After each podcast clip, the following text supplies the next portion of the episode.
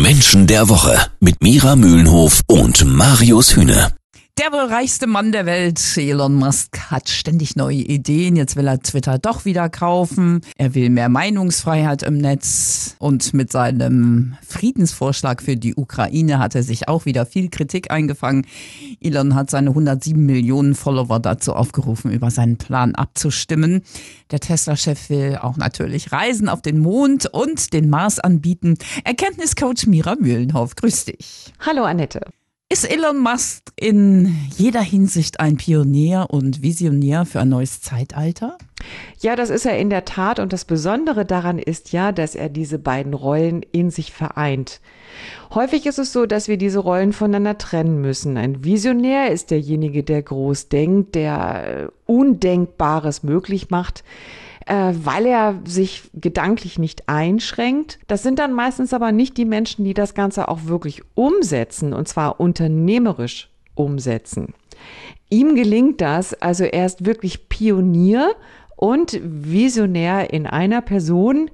Und äh, da können wir von ihm auch noch einiges erwarten. Hm. Ist er deswegen bei vielen so unbeliebt, weil er ständig alles anders macht und Veränderung fordert? Ja, das hat etwas mit seiner intrinsischen Motivation mhm. zu tun. Eine Kombination aus Kampf, das ist derjenige, der etwas durchsetzt und etwas anders macht, der das, der für das Neue kämpft ja, und auch der intrinsischen Motivation Wissen. Das heißt, er sucht immer nach neuen Wegen. Er geht sehr in die Tiefe, lässt sich nicht von irgendwelchen Dingen aufhalten, von wegen nicht machbar. Und das ist in der Tat der Erfindergeist, der Wissensmenschen zugeschrieben wird. Also die forschen so lange, bis sie einen neuen Weg gefunden haben, etwas möglich zu machen.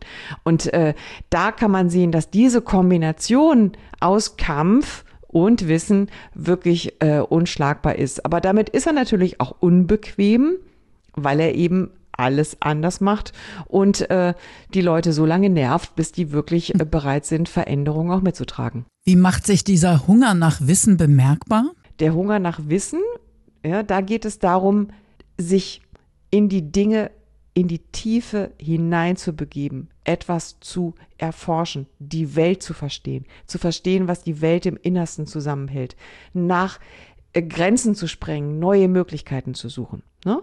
Bei der intrinsischen Motivation Kampf geht es um das Gewinnen, erster zu sein, etwas zu schaffen, was vorher noch nie jemand geschafft hat.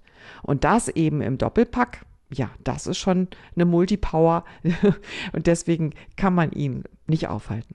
Ist Elon Musk vielleicht auch so mutig deswegen, weil er als Unternehmer und reichster Mann der Welt so unabhängig und frei ist? Nein, das würde ich nicht sagen. Er ist mutig, weil er mutig ist. Und das hat mit den Rahmenbedingungen erstmal gar nicht so viel zu tun. Er wäre genauso mutig, wenn er nicht diese Möglichkeiten hätte, die er hat, durch, äh, durch sein Geld. Ja, natürlich mit Geld ist viel machbar, aber mm, mit Geld allein schafft man keine Visionen. Und äh, er kann machen, was er will. Es gibt niemanden, der ihn aufhält. Das heißt, er lässt sich nicht begrenzen. Und ähm, da ist natürlich Geld von Vorteil.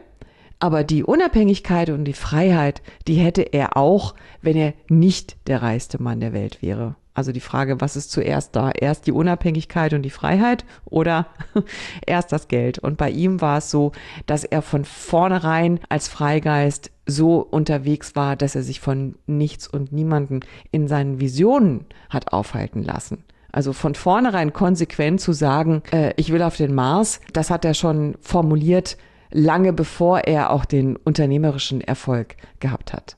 Welcher andere Prominente hat ähnliche Eigenschaften wie Elon Musk? Ja, Menschen mit einem unternehmerischen Weitblick, also Menschen, die etwas schaffen wollen, was vor ihnen noch niemand geschafft hat. Da ist mir zum Beispiel der Gründer von äh, Red Bull, würde mir da sofort einfallen, den haben wir hier auch schon mal thematisiert bei Menschen der Woche, der das Ziel hat, sein gesamtes Geld in die Forschung zu geben, damit ähm, querschnittsgelähmte Menschen wieder laufen können. Also etwas zu hinterlassen, etwas Großes zu schaffen und es zu hinterlassen. Und egal welcher Bereich das ist, das muss gar nicht das Unternehmertum sein. Das können auch Sportler sein, die etwas geschafft haben, was vor ihnen niemand gelungen ist. Vielen Dank, Mira Mühlenhof. Gern, bis zum nächsten Mal.